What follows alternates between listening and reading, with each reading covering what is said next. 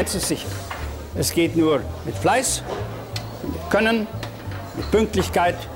Es geht einfach mit solidem Arbeiten.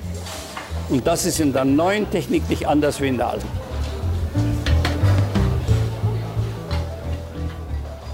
Herzlich willkommen zum DGCO Podcast.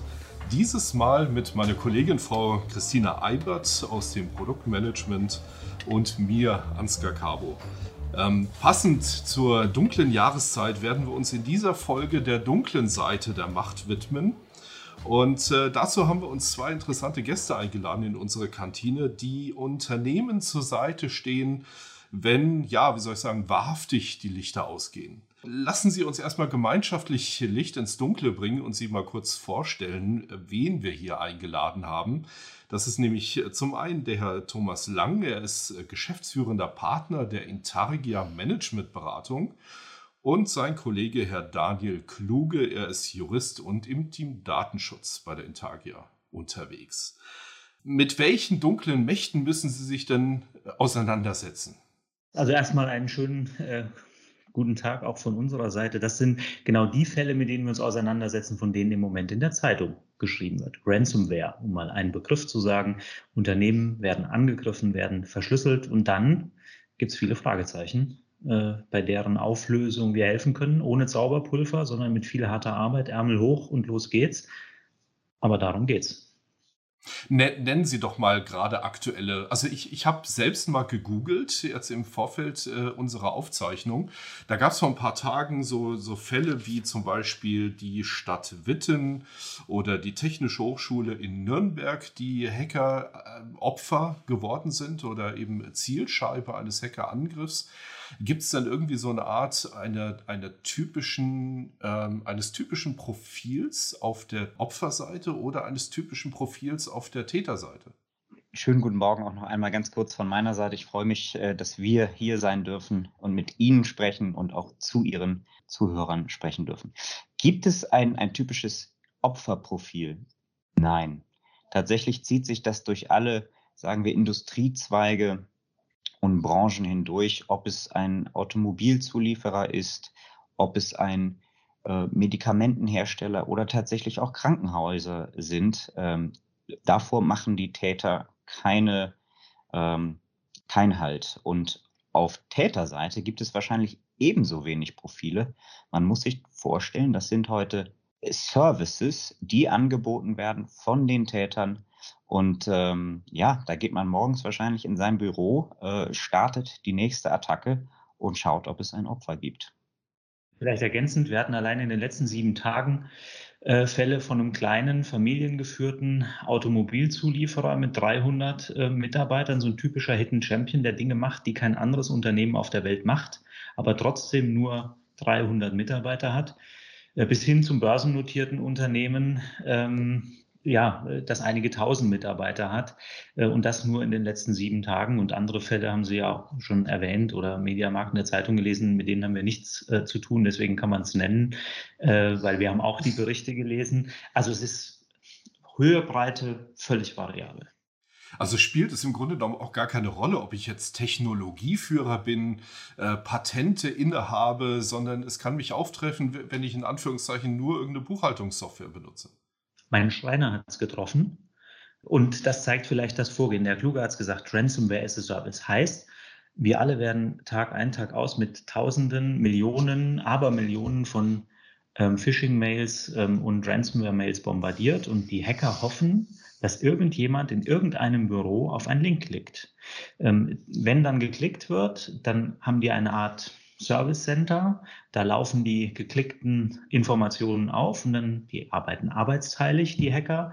Dann sitzen also Menschen da und gucken, okay, wer hat denn geklickt? Und ähm, wenn dann ein lohnendes Opfer dabei ist, also jemand von der Firma DGQ, da würde man sicherlich mal hinschauen, was ist das für ein Unternehmen, wo sitzt das, wie groß sind die und dann investieren die Zeit. Dann kommt die nächste Einheit, die dann quasi diesen ersten Klick, dieses erste kleine ähm, diesen Nadelstich, der gesetzt wurde, der das ausbaut zu einem ja, vielleicht größeren Opfer ähm, und dann versucht, die, ähm, ja, das Unternehmen zu schädigen. Und das kann dann manchmal auch den kleinen Schreiner um die Ecke treffen oder den DAX-Konzern.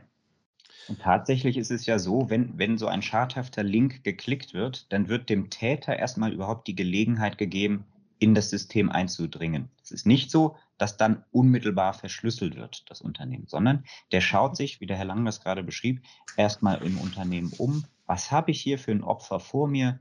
Ähm, wer ist das? Und all die Zahlen, die der Herr Lang eben beschrieben hat. Und dann kann es dauern von drei Tagen, aber auch bis zu, Thomas, was war das längste, was wir gesehen haben? Äh, 14 Monate, dass sich ein Täter unentdeckt im System bewegt, bevor er wirklich zuschlägt. Also ganz gezieltes, systematisch geplantes Vorgehen. Also ich, ich gucke, wo ich angreifen kann und, und so wie ich äh, das jetzt interpretiere, ist der Faktor Mensch da besonders vulnerabel. Ähm, und dann eben Daten sammeln und gucken, was kann ich draus machen. Ganz genau so ist es. Also wir äh, können jetzt ja nur für unser Unternehmen sprechen sind zumindest nach unseren Informationen noch nie mit gezielter Industriespionage in Kontakt gekommen. Dass also quasi ein Unternehmen, das High-End-Marktführer in irgendwas ist, äh, gezielt von Hackern angegriffen wurde, haben wir bei unseren Kunden noch nicht gesehen, sondern es waren immer diese Zufallstreffer. Es hat irgendwo einer draufgeklickt.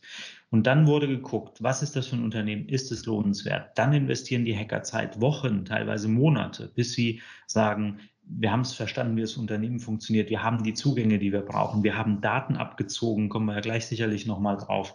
Und jetzt drücken wir auf den Knopf und verschlüsseln. Die Verschlüsselung ist ja nicht der Anfang der Attacke, sondern das Ende. Dann gehen die ja, und sagen so, jetzt lassen wir dich mit deinem Mist, ähm, um es mal ein bisschen platt zu sagen, hier alleine. Äh, und wenn du an deine Daten wieder dran willst, dann melde dich bitte gegen Einwurf größerer Münzen und kleinerer Scheine, lässt sich das Problem lösen. Da muss ich meine Aussage insoweit revidieren, dass die Auswahl nicht geplant ist, sondern per Zufall irgendwie gelegenheitsgesteuert. Aber dann, wenn der Angriff selbst erfolgt, dann ist es hochprofessionell und zielgerichtet. Genau. Man spricht oft von sogenannten Waterhole-Attacken. Ja, ich habe eben äh, diesen Nadelstich erwähnt. Diese erste kleine Tür, die auf ist, und da bohren die sich rein und versuchen dann von innen das Unternehmen auszuhöhlen durch Informationsgewinnung, durch Schritt für Schritt ähm, Erweiterung der Rechte im Netzwerk, um letztlich in der Lage zu sein, mit höchst privilegierten Rechten das Unternehmen IT-technisch im Griff und in der Hand zu haben. Aber heißt das, dass man da nicht eher ähm, bei den Menschen ansetzen muss ähm, für den Schutz oder kann man das überhaupt planen, also sich vor solchen Angriffen zu schützen, die so zufällig passieren? Also unsere Aussage ist immer, und da gibt es, weiß nicht, ob es eine Evidenz dafür gibt, sicherlich sind 50 Prozent des Schutzes nicht mit Geld im Sinne von, ich kaufe jetzt noch eine dollere irgendwas, Firewall, Virenscanner, sonst was äh, zu erledigen, sondern die Frage, wie kriege ich Mitarbeiter geschult, wie kriege ich Zeit freigeräumt, um sich mit diesen Themen zu beschäftigen. Ähm, und wir, wir arbeiten gerne mit Bildern oder mit Vergleichen. Kein Unternehmen würde auf die Idee kommen, äh, dass der letzte Mitarbeiter das Bürogebäude verlässt und die Tür nicht abgeschlossen wird. Warum ja. das allerdings bei der IT nicht passiert, das erschließt sich mir leider bis heute nicht und es passiert nach unserer Erkenntnis in 19 von 20 Fällen nicht, dass die Tür wirklich zugeschlossen wird, um bei dem Bild zu bleiben. Sie ähm, haben in der Börsenzeitung einen Artikel veröffentlicht oder sich interviewen lassen und Sie benennen da sieben Stellschrauben, ähm, wie man eben sich ähm, ja, präventiv dazu ähm, positionieren kann. Bevor wir zu den Präventivmaßnahmen kommen, vielleicht noch mal so ein bisschen in das Gruselkabinett einsteigen. Wie sehen denn genau Schadensszenarien aus? Wie läuft denn eine Attacke? Was kann denn alles schlimmstenfalls passieren und was ist tatsächlich Realität? Also stellen Sie sich vor, wir kommen, wenn man uns dann telefonisch erreicht hat, zu einem Unternehmen hin, ähm, das betroffen ist. Dann fängt es damit an, dass die elektronische Drehtür nicht mehr funktioniert. Da klemmt ein Ziegelstein zwischen, weil dieses, weil die Drehtür an die IT mit der Überwachungskamera möglicherweise und so weiter angeschlossen ist. All das funktioniert nicht mehr. Sie können keine E-Mails mehr schreiben, weil Ihr E-Mail-Server tot ist. Die Produktion steht still. Ich habe neulich äh, einen Vortrag gehalten und, und eine Kollegin fragte mich, ja, wie sieht denn das aus? Das Unternehmen steht still. Das muss man einfach so konstatieren. Es geht nichts mehr. Und äh, wenn Sie Glück haben, dann haben Sie natürlich noch ein privates Telefon, über das Sie irgendwie E-Mails schreiben können und Sie erinnern sich an äh, eine E-Mail-Adresse Ihrer Geschäftspartnerin und, und schicken dann dort eine E-Mail hin, um, um mitzuteilen, ja, wir haben gerade Schwierigkeiten ähm, und, und können so telefonieren. Aber äh, ansonsten äh, ist wirklich alles lahmgelegt. Noch ein, ein plastisches Beispiel, ähm, wenn Sie erlauben, Logistikunternehmen, viele hunderttausend Quadratmeter Logistikfläche, kann man sich schön vorstellen, große Hallen, wo die LKWs fahren. Und wir mussten, äh, abends ging es los und wir mussten am nächsten Morgen ähm, etwas über 1000 Mitarbeiter vom Gelände fernhalten, damit die nicht anfangen, irgendwelche Systeme wieder einzuschalten. Das heißt, wir haben erstmal alle Tore zugemacht. Das ist physisch noch recht einfach. Jetzt sind das aber teilweise Mitarbeiter gewesen, die äh, auch gar kein Deutsch sprechen oder nicht gut Deutsch sprechen. Und die durften wir nicht reinlassen. Jetzt ähm, sind das auch Mitarbeiter, die gegebenenfalls dann verständlicherweise Angst haben, was ist hier los, warum darf ich nicht an meine Arbeitsstelle, was passiert mit meinem, auch mit meinem Lohn, mit meinem Geld, dafür komme ich ja. Ähm, also haben wir an jede Tür, an jedes Tor jemanden gestellt, der auf zwei, drei Handzetteln siebensprachig übersetzt eine Information hatte, du kannst hier gerade nicht rein, ähm, geh bitte nach Hause, du kriegst aber weiter dein Geld, wir haben ein paar Probleme im Ablauf. Ganz wichtig, hier ist eine Liste, trag dich bitte ein mit Namen und deiner Handynummer. Wir haben nämlich leider gerade keine Personalliste und wir können dich sonst nicht anrufen, wenn wir dich wieder brauchen. Äh, und das heißt es, was der Daniel Kluge gerade gesagt hat, das Unternehmen steht still. Also ich übertragen in die aktuelle Jahreszeit hieße, dass der Glühweinstand würde die Barkasse aufmachen und die Quittungsblock rausholen. Ähm, bei entsprechend großen Unternehmen, da, da ist es ja eben nicht so einfach. Das heißt also nicht nur die eigene Infrastruktur läuft ja nicht mehr, sondern es hat ja auch Auswirkungen dann gegenüber den Kunden, den, den Lieferanten, den, den gesamten Wert, der gesamten Wertschöpfungskette. Man ist dann ja nicht alleine irgendwo. Ne? Ähm, plus äh, die ganzen Schutzmaßnahmen, die sie dann physisch dann aufbauen müssen. Ne? Wie, wie gehen Sie denn so im, im Schadenfall heran? Was ist da so Ihre, Ihre Prioritätenliste? Die Prioritätenliste ist erstmal gegliedert nach unterschiedlichsten Bereichen. Ähm, die Ursache ist natürlich in der IT zu suchen. Da können wir vielleicht nachher nochmal einsteigen. Das heißt, ein Workstream, wenn Sie so wollen, wird sich mal damit beschäftigen müssen, ähm, wie, ist der Status wirklich unserer IT? Ähm, was ist das letzte funktionierende Backup? Ganz wichtiges Stichwort, auf das wir vielleicht nochmal kommen. Und wie sieht ein mögliches Wiederanlaufszenario aus? Damit können Sie schon mal äh, Heerscharen von Menschen äh, fast Wochen beschäftigen. Sie haben aber nur Stunden Zeit. Workstream 1 IT. Workstream 2 Mitarbeiter. Was heißt das für meine Mitarbeiter? Ich, wir haben schon in Mitarbeiterversammlungen Menschen weinen sehen, weil die, das war so am Anfang dieser Zeit, heute liest man ja davon in der Zeitung, aber damals, als das so die ersten Fälle waren, da, die Mitarbeiter waren sich überhaupt nicht sicher, was da passiert. Die sehen, dass das Unternehmen, es steht das Logo über der Tür aber das ist das Einzige, was vom Unternehmen noch da ist. E-Mails, die geschickt werden, kommen zurück. Telefonanrufe kommen nicht an. LKWs kommen nicht auf den Hof und verlassen nicht den Hof. Die Produktion steht still. Das haben die noch nie gesehen. Und dann lädt äh, der Vorstand, die Geschäftsführung, die Eigentümer laden zu einer Betriebsversammlung ein, um zu erklären, warum jetzt gerade nichts mehr geht. Und da sitzen Menschen, die das nicht bewerten können und die weinen. Sie müssen die Mitarbeiter abholen. Ähm, wir haben das mal bei einem schönen, bei einem Familienunternehmen gesehen, wo sich der Patriarch äh, in der Fabrikhalle auch noch etwas durch eine OP äh, äh, gehbehindert auf eine Bühne gesetzt hat und sich so auf den Tisch gelehnt hat und zu seinen Mitarbeitern, es war ein Maschinenbau, also bodenständig, zu seinen Mitarbeitern gesagt hat, habe ich mir gewünscht, euch heute hier alle zu, hier zu sehen. Nee, habe ich nicht. Aber es sind so ein paar Hacker und ich verstehe das ja alles nicht. Und jetzt müssen wir zusammenhalten und jetzt müssen wir Gas geben. Und dann sind Leute aus solchen Terminen rausgegangen und haben gesagt, jawohl, es ist gerade Mist, aber der Chef ist da, der steht dahinter, es geht weiter. Mitarbeiter unbedingt mitnehmen. Partner, Kunden, ähm, Sie müssen die im Zweifel informieren. Ähm, wenn Sie im B2B-Geschäft unterwegs sind, sind es nur Unternehmen, die sind ein bisschen verständnisvoller. Wenn Sie eine Supermarktkette sind, dann haben Sie Hunderttausende von Kunden, die haben eine Kundenkarte, die haben Angst um ihre Bankverbindung. Sie müssen sich um Callcenter kümmern, Sie müssen sich um Kommunikation kümmern. Wenn Sie ein börsennotiertes Unternehmen sind, dann haben Sie Ad-Hoc-Pflichten und müssen sich melden. Also Kommunikation, wichtiger Workstream, Legal, ne, dafür Daniel Kluge. Ähm, genau. Vielleicht magst du was dazu sagen? Dann geht es unmittelbar daran, wenn man auf sie zugreifen kann, die Verträge. Schauen Sie die Verträge durch mit Ihren Kunden und den Zulieferern. Bin ich irgendwie verpflichtet, irgendetwas unmittelbar und sofort mitzuteilen? Äh, und wenn nicht, was kann ich mitteilen? Oder wenn ja, was kann ich mitteilen? Ähm, also das ist wirklich eine ganz globale Betrachtung. Und, und nochmal Ihre Eingangsfrage war ja, wie sieht so eine Priorisierung aus?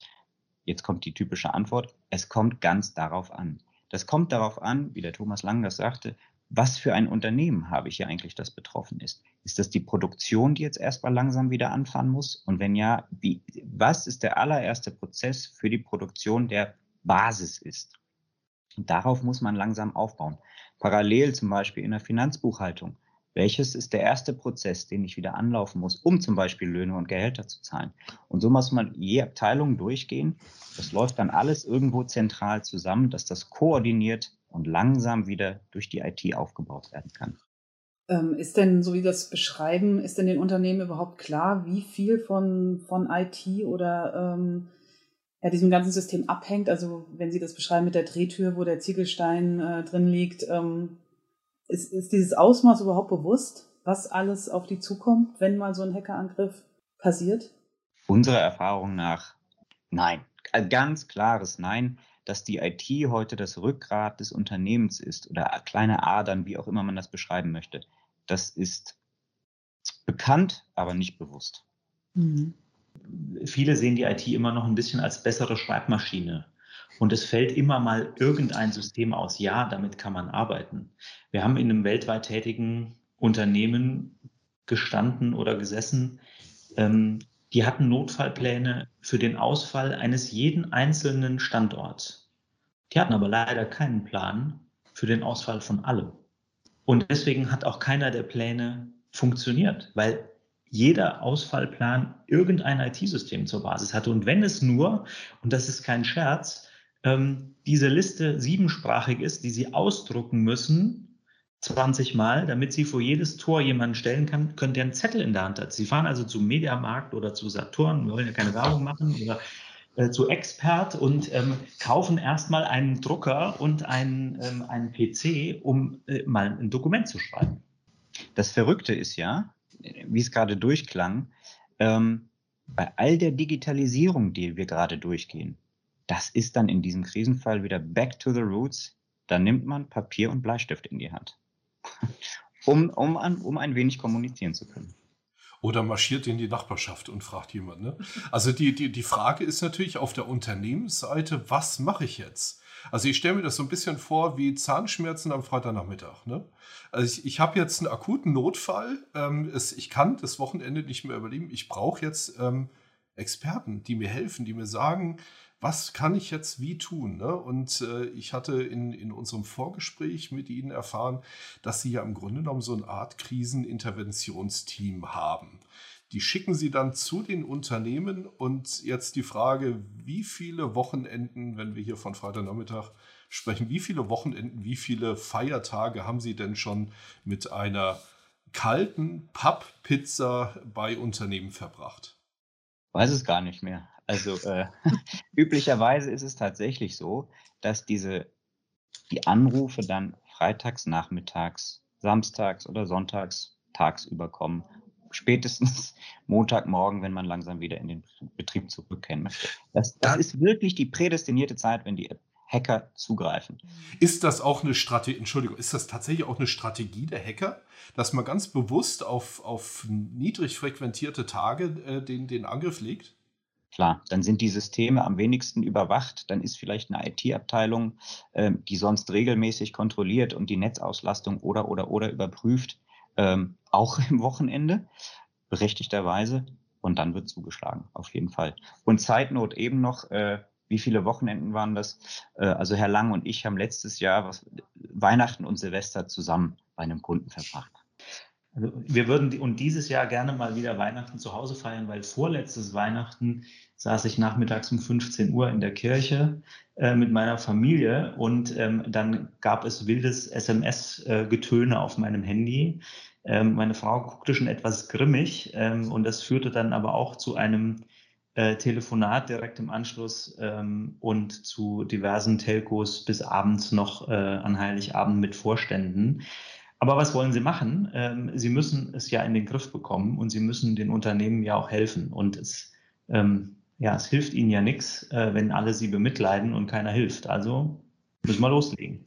Wir sprechen jetzt die ganze Zeit von reaktiven Maßnahmen. Ähm, um mal ein bisschen wieder Licht ähm, auf die dunkle Seite zu bringen, gibt es denn auch präventive ähm, Sachen, die Sie den Unternehmen oder Maßnahmen, Tipps, die Sie den Unternehmen mitgeben können oder ist das ein Wettlauf, den man eigentlich nicht gewinnen kann, weil die Hacker doch und Hackerinnen doch immer ein Stückchen vielleicht voraus sind oder die Technik besser kennen als die Unternehmen selbst? Jetzt bin ich auf die Reaktionen dann im Nachgang unserer Zuhörer gespannt, weil das, was ich jetzt sage, das ist so banal, dass ich es mich lange nicht getraut habe zu denken, geschweige denn zu sagen. Trauen Sie sich, Herr Lang, trauen Sie sich. Genau. Äh, es ist wirklich diese 80-20-Regel. Man kann 80 Prozent vom Schutz mit 20 Prozent der Maßnahmen erreichen. Die gilt vor allem auch bei der IT-Sicherheit. Was soll das bedeuten? Alle Fälle, die Sie in der Zeitung lesen, alle Fälle, die wir betreut haben, hatten zur Folge oder hatten zum Auslöser, dass die Hacker volle administrative Berechtigung in einem Netzwerk bekommen haben, sich über mehrere Tage, Wochen oder Monate darin bewegen konnten und es niemand gemerkt hat. Das ist wie, wenn jemand mit einem Generalschlüssel völlig offen durch ihr Unternehmen läuft, allen freundlich winkt und keiner sagt, wer bist du eigentlich und wie kommst du hier rein? Und das verstehe ich nicht. Und ähm, das wäre für mich diese 80-Prozent-Maßnahme mal ein Basislevel von Sicherheit herzustellen. Und das ist die gute Botschaft an dieser Stelle. Es ist nicht die noch teurere Firewall, es ist nicht der noch bessere Virenschutz, es ist die eine, die zwei, die drei Maßnahmen. Und ich will noch ein Bild malen, dass man es versteht.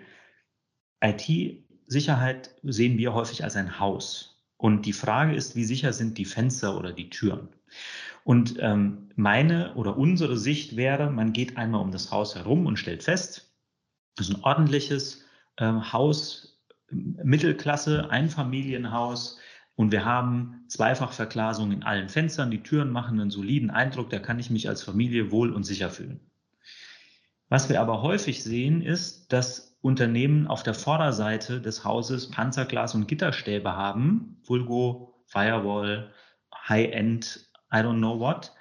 Und man geht auf die Rückseite und stellt fest, oh, da wäre jetzt noch ein Fenster, da flattert noch eine Plastikfolie drin. Wenn der Hacker nicht beeindruckt von der Gebäudefassade von vorne ist, sondern einmal drum herum läuft, raten Sie, wo er einbricht. Da, wo die Plastikfolie ist. Warum? Schaffen Sie die weg. Es gibt Maßnahmen und es ist keine Frage von Investitionen. Und wir machen mittlerweile äh, sehr viele Assessments für Unternehmen und ich würde mich trauen zu sagen, 19 von 20 Unternehmen sind nicht bei diesen 80 Prozent und das verstehen wir nicht. Ich würde mich jetzt auch trauen, noch was zu sagen. und zwar bleibe ich bei dem Bild äh, des Hauses. Es brennt. In dem, in der, in ein, nach einer Attacke, nach der Verschlüsselung des Unternehmens brennt es. Und was haben wir früher alle in der Schule gemacht? Was, was machen wir auch bei den Unternehmen? Wir machen Feuerübungen, wir, also Notfallübungen. Ähm, wir gehen auf die Straße, wir versammeln uns beim Notfallplatz und üben das, wer wie wo geordnet hingehen muss. Und genauso, glaube ich, ist es auch essentiell oder wird es in Zukunft essentieller werden. Üben, üben, üben.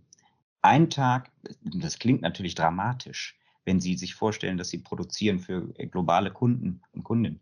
Ähm, einen Tag die Produktion abschalten oder noch krasser die IT. Was passiert? Wo habe ich meine Schwachstellen? Was muss ich unternehmen, um, äh, um Geschäftspartnerinnen und Geschäftspartner zu informieren, die Belegschaft und so weiter? Also üben, üben, üben. Das sind natürlich ähm, harte, tatsächliche Einschnitte, die aber wahrscheinlich auch die, die, die, die besten Ergebnisse bringen oder die, die tiefsten Erkenntnisse dann auch ne? und das Bewusstsein schärfen. Jetzt hat das Bild des Hauses natürlich ein, eine schöne Besonderheit, nämlich dass es ganzheitlich ist. Ne? Ähm, und es ist eben nicht einer, der nur für die Tür verantwortlich ist und nicht einer, der nur für die Fenster verantwortlich ist, sondern eben, ähm, eben das ganze Haus im Blick haben muss. Und äh, deswegen kann es nicht nur ein IT-Security-Mensch geben, der dafür verantwortlich ist, sondern das muss dann ja von der Geschäftsleitung kommen. Da ist dann ja wahrscheinlich am, am meisten in Richtung Bewusstsein, Aufklärung, Transparenz zu erreichen. Oder sehe ich das falsch? Die Sensibilisierung muss da oben stattfinden. Und mit da oben ist die Geschäftsführung, der Vorstand, äh, der Eigentümer oder die Eigentümerin gemeint. Absolut. Ähm, so wie all die Beauftragten, Datenschutzbeauftragte, Sicherheitsbeauftragte, die sind auch da oben angesiedelt, wenn ich das so flapsig sagen darf. Äh, und genauso sollte es sich mit einem, naja gut, es gibt ja auch die CIOs mittlerweile häufiger, Chief äh, IT Officer. Und auch da macht es sonst Sinn, äh, diese Funktion anzusiedeln. Aber ja, ganz oben muss, muss es starten und dann runtergehen ins Unternehmen. Es gibt ein, ein Problem und das sehen wir auch. Also ähm, es ist genauso, wie der Daniel Klug gesagt es muss oben anfangen. Und das Problem, was wir sehen, ist, IT-Sicherheit kostet Geld entweder in, ich muss etwas anschaffen oder ich muss Zeit investieren. Und es ist natürlich für einen Unternehmer immer die Frage, ähm, wie viel mehr verkaufe ich, wenn ich dieses oder jenes Projekt mache. Diese Frage kann ich aber bei IT-Sicherheit nicht stellen, so wie ich sie auch nicht stellen kann, wenn ich abends die Tür zuschließe, verkaufe ich dann mehr, wenn ich den Wachdienst habe, verkaufe ich dann mehr oder verkaufe ich dann weniger? Äh, und da hat neulich mal ein ähm, CISO eines äh, großen äh, ähm, Herstellers von aufmunternden Getränken äh, gesagt, auf die Frage, ob man für IT-Sicherheit genug oder zu wenig Geld bezahlt, sagt er immer, äh, solange du noch nicht gehackt worden bist, hast du zu viel bezahlt und wenn du gehackt worden bist, hast du zu wenig bezahlt.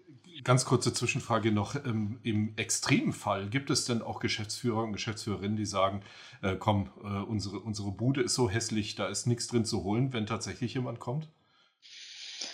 Nee, es gibt, also ich habe mal einen Fall erlebt, da hat ein Unternehmer gesagt, wir haben keine besonders schützenswerten Informationen. Und damit meine ich jetzt nicht nach Datenschutzgesetz, wo es diesen Begriff gibt, aber so bezogen auf Intellectual Property. Er sagt, unser Wert ist die Marke. Äh, das heißt, wir müssen das Unternehmen an sich schützen. Wir müssen ein Level an Schutzniveau definieren. Aber wir haben jetzt nicht das Rezept eines Browserherstellers, das nicht irgendwo veröffentlicht werden darf. Das gibt es schon und das ist ja auch okay. Das ist dieser Risikohunger, der, ähm, die Risiko-Awareness, die man haben darf ich, ich glaube, ein wirklich augenöffnendes Momentum ist, ist so ein Vergleich von Marketingbudget versus IT oder noch spezieller IT-Sicherheitsbudget. Und wenn man die beiden mal gegenüberstellt, dann wird man in den meisten Fällen, wahrscheinlich nicht immer, aber in den meisten Fällen ein krasses Missverhältnis feststellen. Ähm, und vielleicht äh, kann es sich lohnen, ein wenig umzuschiften. Aber ist es nicht auch ein Missverhältnis zu der zunehmenden Digitalisierung, die Sie vorhin schon angesprochen haben? Also so gerade für unsere Kunden und Kundinnen interessant, vernetzte Produktionsanlagen, die sind ähm, zunehmend ein Angriffsziel, vielleicht auch gar nicht so im Bewusstsein der äh, Unternehmen. Ähm, immer mehr ist vernetzt, ähm, miteinander verbunden. Warum steigt nicht auch die, ja, die Risiko, das Risikobewusstsein bei der Geschäftsführung? Also haben Sie da eine Idee, warum das eben nicht genauso wächst wie die Zunehmende Vernetzung? Gewachsene Strukturen und ein bisschen Angst vor der Komplexität. Heißt, ähm, und ich bin voll bei ihm. Gartner hat letzte Woche einen Bericht veröffentlicht und der war ein bisschen reißerisch überschrieben mit, ähm, in 2025 wird es Tote geben. Genau wegen dieser Vernetzung von allen möglichen Geräten, die also jetzt über unsere Computer, mit denen wir sprechen, hinausgehen. Ja, die können wir ersetzen, wir können einfach neue kaufen. Aber wenn eine Produktion stillsteht, wenn teure, Millionen äh, äh wertvolle Anlagen stillstehen, wenn äh, in Krankenhäusern äh, die Geräte, die im Mikrogramm genau irgendwelche Injektionen verpassen, gehackt werden, dann kommen wir in Bereiche, die schwierig werden. Und was meine ich mit historisch gewachsen? Ähm, nur ein Beispiel. Technisch trennt man Netzwerke. Also, dass in einem Unternehmensnetzwerk eine, eine Geschäftsführung, ein Vorstand, eine Buchhaltung in einem Netzwerk arbeitet, um sich mit dem Drucker verbinden zu können, um zu surfen, um E-Mails zu verschicken. Klar. Aber warum muss dieses Office-Netz mit einem Produktionsnetz verbunden sein? Oder im Krankenhaus mit dem Netz der Intensivstation? Es gibt dafür keinen Grund. Und was erleben wir? Nochmal, in 19 von 20 Fällen sind die Netze getrennt. Das eine heißt Office-Netz und das andere heißt Produktionsnetz. Und am Übergang, da ist eine Tür, um es wieder bildlich zu machen, in der ein Keil liegt. Und an diesem Übergang müsste ein Wachmann stehen und müsste sagen, wer bist du und was willst du hier? Und vor allem warum? Der CFO eines Krankenhauses muss nie ans Bett in der Intensivstation und an das Teil, was die Spritze bedient. Und das ist das, was wir erleben, wann immer Sie in der Zeitung lesen, dass ein Unternehmen komplett gehackt wurde, waren die Türen, die Netzwerke, die nichts miteinander zu tun haben, miteinander verbinden festgestellt mit dem Keil, den wir alle in den Fluren unserer Unternehmen sehen. Und das ist historisch gewachsen. Das ist aufwendig. Ja, das kostet Geld, aber ich kenne keine Alternative, als das aufzuräumen. Kriegen Sie eigentlich Gänsehaut, wenn Sie in externen Firmen in einen Meetingraum gehen und dort eine offene LAN-Dose sehen? Ach, ich bin ja schon auch Realist und ähm, ich, ich weiß schon, dass man auch immer ein bisschen Pragmatismus haben muss und man wird nicht alles lösen können. Und deswegen die LAN-Dose, das ist natürlich gerade jetzt in einem Krankenhaus, äh, um da zu bleiben, da sollte das nicht möglich sein. Aber als mittelständischer Maschinenbauer, da muss man die Kirche, glaube ich, im Dorf lassen und muss sagen, jetzt lass uns doch diese 80 Prozent mal hinkriegen. Lass uns doch die Netze mal trennen, damit nicht die teure Produktionsanlage stehen bleibt, damit wir nicht diese und jene Vertragsverletzung haben. Wenn die Office-PCs betroffen sind, ja, vielleicht können wir uns das erlauben, vielleicht können wir das Risiko ein Stück weit eingehen. Deswegen, hm, die LAN-Dosis ist dann nachher irgendwo zwischen 93 und 98 Prozent Sicherheit. Wenn wir 80 haben, reden wir auch über die LAN-Dose. Das heißt also im Grunde genommen, ich greife jetzt die, die Worte von Herrn Kluge auf, äh, es kommt drauf an. Also jedes Unternehmen müsste dann, und das ist glaube ich auch Ihr Plädoyer an der Stelle, ihr, ihr, eigenes, äh, ihr eigenes Sicherheitslevel definieren und gucken, was sich daraus ableiten lässt an Maßnahmen. Ja, 100 Prozent. Daniel, wolltest du? Nee, ich kann dem nur zustimmen. Und genauso wollte ich eben noch sagen, äh, ich, auf, auf, die, auf die Antwort eben, ja, können Sie sich die Gründe erklären, warum es, warum, warum es in den Geschäftsführungen noch nicht angekommen ist, wenn ich das so flapsig wieder ausdrücken darf, ähm, dass die IT-Security mehr Aufmerksamkeit erfordert? Nein, ich kann es mir nicht erklären. All das, was der Herr Lang eben breit ausgeführt hat, ich kann es mir nicht erklären. Bei all den Beispielen, die wir sehen, das muss ich so hart sagen, ähm, kann ich mir nicht erklären, warum da noch nicht mehr Menschen äh, in den Vorständen und Geschäftsführungen äh, investieren. Wie erklären Sie sich denn das für mich zumindest wahrgenommene Phänomen, dass das Problem dieser ganzen Hackerangriffe medial so gering ja, in, in der Öffentlichkeit präsent ist? Oder nehme nur ich das so wahr? Also wie gibt es eine Lücke zwischen der medialen Präsenz und der Realität? Ich denke an, an äh, oh, wie hieß noch, das Unternehmen in diesem Frühjahr in den USA, äh, die, die Pipeline. Colonial, Pipeline, Colonial Pipeline. So. Ja, ja äh, da ging es durch die Medien. Ich vermute, weil es eine unmittelbare Auswirkung auf die Menschen hatte. Man konnte nicht mehr an die Zapfsäulen, das Benzin wurde knapp, ich konnte nicht mehr mich von A nach B bewegen. Und, und wenn dann nur noch unter, unter ähm, Einschränkung. Solange es die breite Masse nicht hart trifft, glaube ich, ist es auch eine gute Kommunikationsaufgabe, ähm, das so ein wenig unterm Deckel zu halten. Gibt es auch Geheimhaltungspflichten, äh, die Sie mit Kunden hier vereinbaren, wenn irgendwas entsprechend passiert ist? Ja, natürlich wollen die Kunden äh, nicht, dass da großartig drüber gesprochen wird. Aber es gibt ja, äh, und das passt gut zu Ihrer vorherigen Frage, an der man das erklären kann, wenn Sie ein börsennotiertes Unternehmen sind, dann müssen Sie veröffentlichen. Ähm, und dann sind es aber die Fachblätter, ja, die Handelsblätter Blätter, Börsenzeitungen, FAZ Wirtschaftsteil dieser Welt, die dann darüber schreiben. Das nimmt vielleicht der, äh, der Privatmann gar nicht so wahr. Wenn aber dann Mediamarkt betroffen ist, äh, wenn aber äh, eine Supermarktkette betroffen ist, da können Sie es gar nicht verbergen. Weil wir hatten auch einen Fall einer Supermarktkette, im Frühjahr diesen Jahres, da sehen Sie nach 24 Stunden, dass die Regale an bestimmten Stellen leer werden. Und trotzdem ähm, würden wir über Kunden dann selbst nicht, nicht sprechen und die Kunden würden sich es auch an den meisten Stellen nicht wünschen, weil die froh sind, dass wieder Ruhe einkehrt.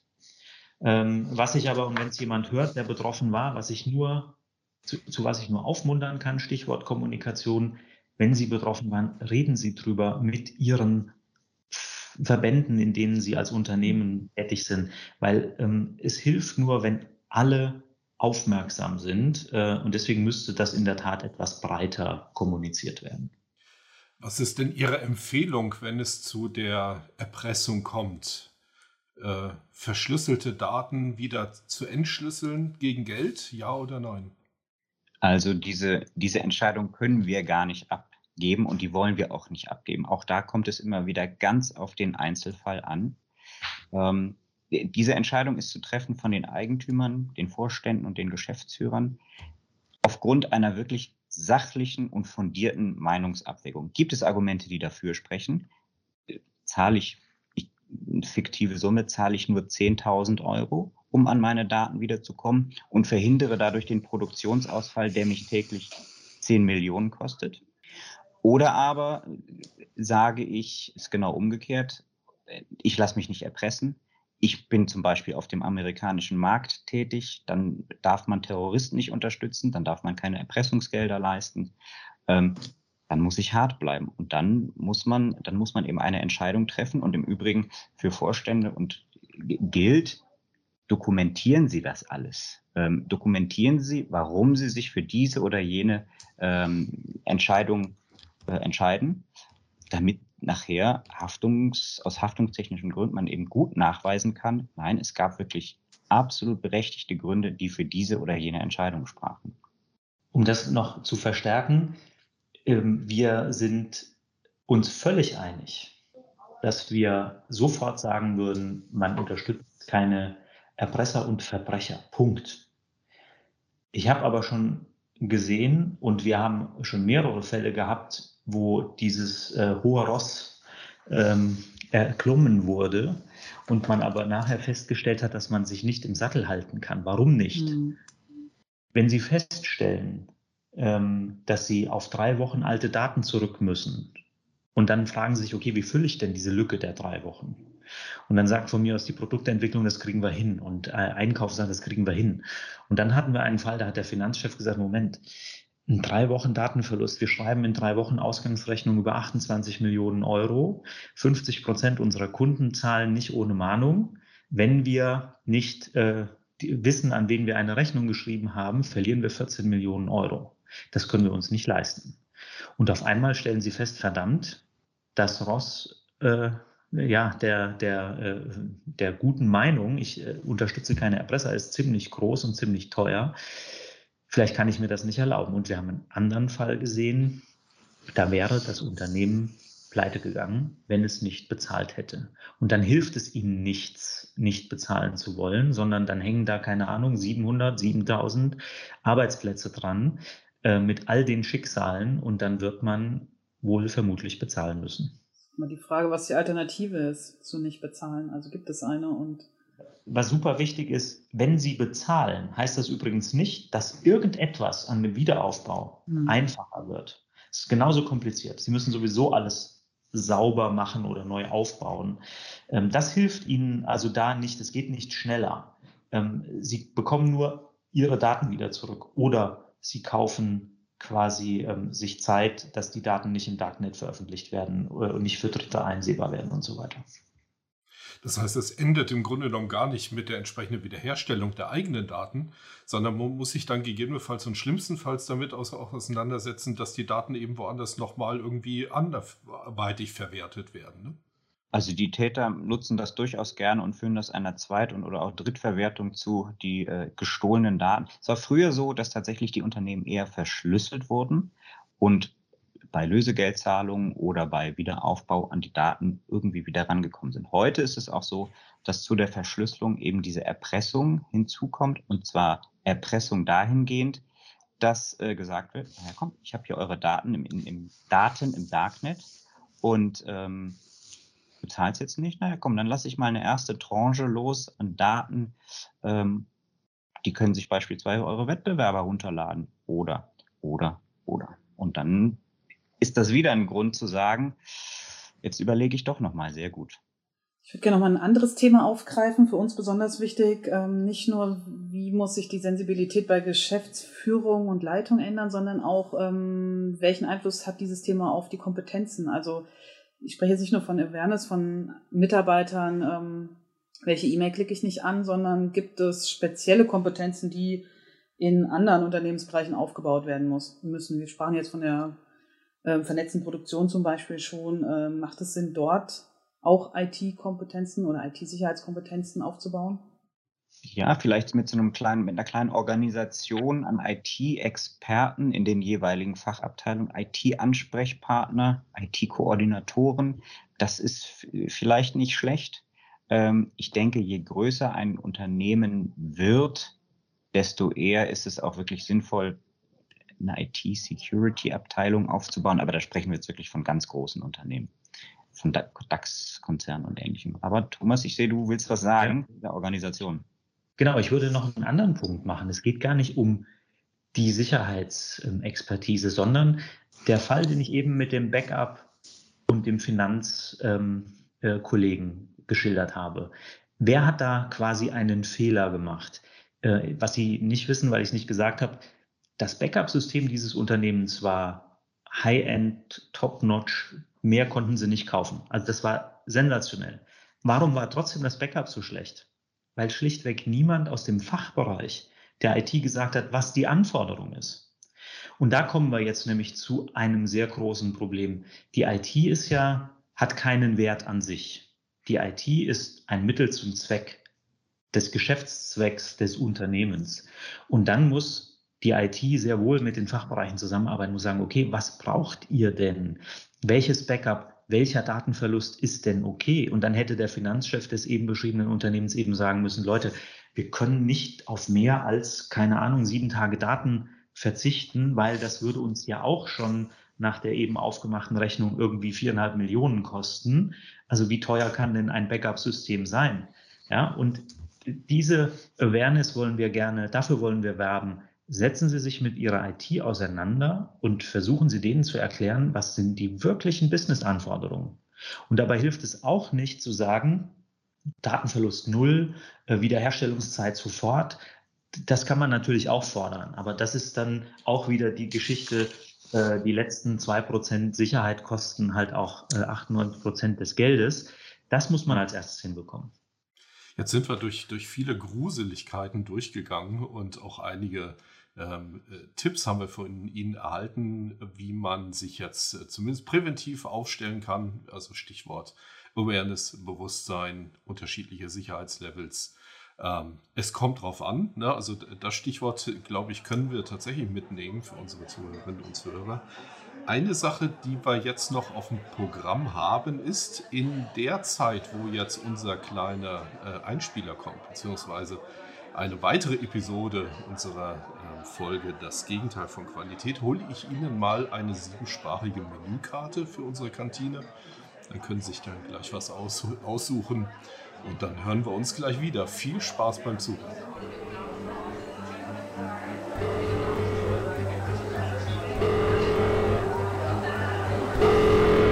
Das Gegenteil von Qualität.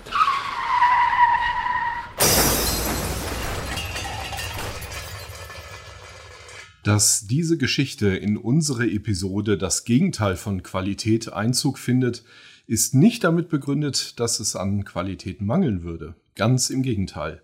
Die Produktqualität, um die es jetzt geht, war hervorragend. Das Projekt, um das es hier geht, war ausgesprochen erfolgreich. Ziel erfüllt, Mission accomplished. kein Fehler, also fast keiner. Aber dazu kommen wir erst am Ende der kleinen Geschichte. Es geht nicht im Kern um das Gegenteil von Qualität, nennen wir diese Episode deswegen lieber und eher humorvoller die dunkle Seite von Qualität. Worum geht es also? Wir reden hier über Cyberkriminalität. Häufig versteckt, wenig öffentlich bekannt, vielfach unterschätzt und in Folge teilweise immens schädlich. Es wird behauptet, 2010 war ein Wendepunkt in der Geschichte der Cyberkriminalität, weil der Wurm in die Wüste kam. So titelte jedenfalls damals der Stern 2012. Lassen wir einmal die jahrelangen technischen und taktischen, politischen wie organisatorischen Vorbereitungen aus und sehen wir mal, wie genau der Wurm in die Wüste kam und warum er dort nicht blieb. Der Wurm hatte in seiner Evolutionsgeschichte mehrere Namen, bekannt wurde er aber nach den Ereignissen als Stuxnet. Stuxnet wurde im Sommer 2010 der Weltöffentlichkeit bekannt und war bis dato einer der hochkomplexesten Trojaner. Er sorgte dafür, dass Zentrifugen in einer iranischen Urananreicherungsanlage ausfielen. Der Schädling wurde programmiert, um die Steuerungsanlagen zu sabotieren. Allerdings war dieses System als Angriffsziel nicht mit dem Internet verbunden. Deshalb wurde in bester Agentenmanier das System vorher ausgespäht, alles kartografiert und mit diesen Erkenntnissen Stuxnet programmiert. Eine eigens gebaute Kopie der Anlage diente als Szenario, in dem der Wurm erfolgreich getestet wurde. Wie genau der Trojaner vermutlich auf einem USB-Stick in die Anlage geschleust wurde, ist nicht genau bekannt. Der Buchautor David Sanger, der über die Ereignisse recherchierte, zitiert einen Entwicklungsbeteiligten mit den Worten Es gibt immer einen Idioten, der nicht viel über den Speicherstick in seiner Hand nachdenkt. Auf jeden Fall tat Stuxnet, wozu er programmiert wurde. Die Zentrifugen fielen aus. Konfrontiert mit den Ereignissen standen die Iraner vor einem Rätsel. Zuerst vermuteten sie einen Konstruktionsfehler. Das perfide an Stuxnet war nämlich, dass er sich während den Attacken tarnte, indem er der Anlage vorgaukelte, dass alles korrekt ablaufen würde. Das war vielleicht der brillanteste Teil in unserem Code, sagte ein amerikanischer Offizier dem Journalisten Sänger. Es war nie vorgesehen, dass der Wurm die Wüste verließ und ein großer Fehler. Und damit wären wir wieder beim Gegenteil von Qualität bzw. der dunklen Seite. Dass der menschliche Faktor abermals eine Rolle spielen würde, war ein Zufall und fast schon ein Treppenwitz der Geschichte.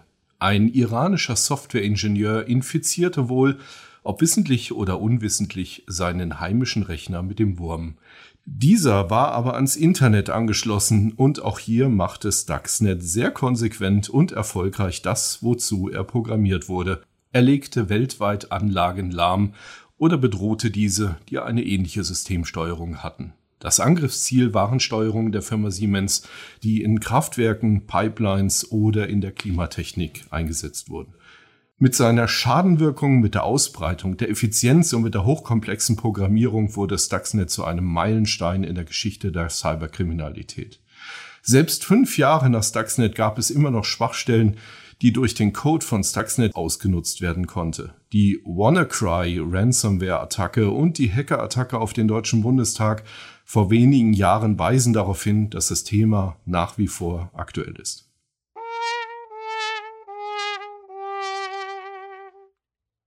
Jetzt haben wir schon fast eine Stunde hier äh, getalkt, sozusagen. Klasse, herzlichen Dank schon mal an der Stelle. Es war ein leckeres ja. Essen gerade. Was hätten Sie sich denn ausgesucht, hätten Sie die Wahl, Herr Kluge? Wahrscheinlich Tortellini. Ich liebe Italien. Dann, äh, Tortellini, Tortelloni, irgendwas. auch schön. Ich war auch bei Nudeln. Sensationell. Ja.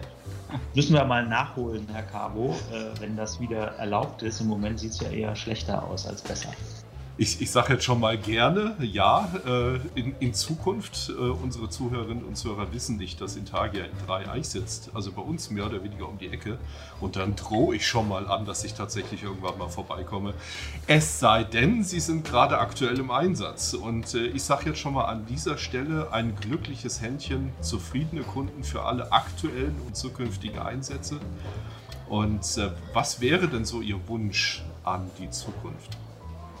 Der Daniel überlegt noch und ich sage Weihnachten mit der Familie feiern und äh, ganz ehrlich, beschäftigen Sie sich als Unternehmen mit diesem Thema und gehen Sie es pragmatisch, aber zügig an. Es ist nicht kompliziert, 80 Prozent zu erreichen.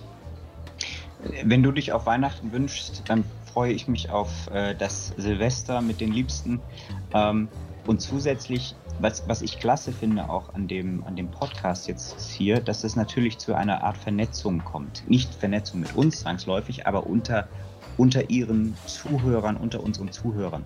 Und das ist, glaube ich, sehr sinnvoll und wertvoll, dass man sich dort austauschen kann und, und die aktuellsten IT-Sicherheitsmaßnahmen besprechen kann, äh, um, um das Level tatsächlich zu steigern und mal langsam an die 80 und dann an die 89 Prozent anzukommen und irgendwann die 100. Super, vielen Dank, Herr Kluge. Und an der Stelle, unser Rückmeldekanal nennt sich podcast.dgq.de. Da können Sie uns gerne schreiben, Anmerkungen geben, auch zu unserer heutigen Folge. Äh, vielleicht auch schon die eine oder andere Gruselgeschichte, die Sie selbst erlebt haben oder Fragen an die beiden, Herrn Lang und Herrn Kluge. Die gebe ich natürlich dann gerne weiter. Und wenn Sie weiterhin noch irgendwelche Ideen haben bezüglich ähm, Themen, die wir hier im Podcast besprechen sollten oder vielleicht auch äh, Ideen bezüglich Interviewgäste, dann melden Sie sich unter dieser Mailadresse podcast.dgq.de. Dankeschön. Frau Albert, Sie haben tatsächlich das letzte Wort und ich möchte mich ganz herzlich bei den beiden verabschieden.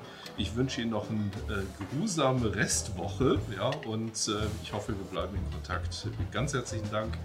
Ähm, ich weiß, Sie sind aktuell gerade auch ähm, in einem Einsatz und insofern vielen Dank für die Zeit.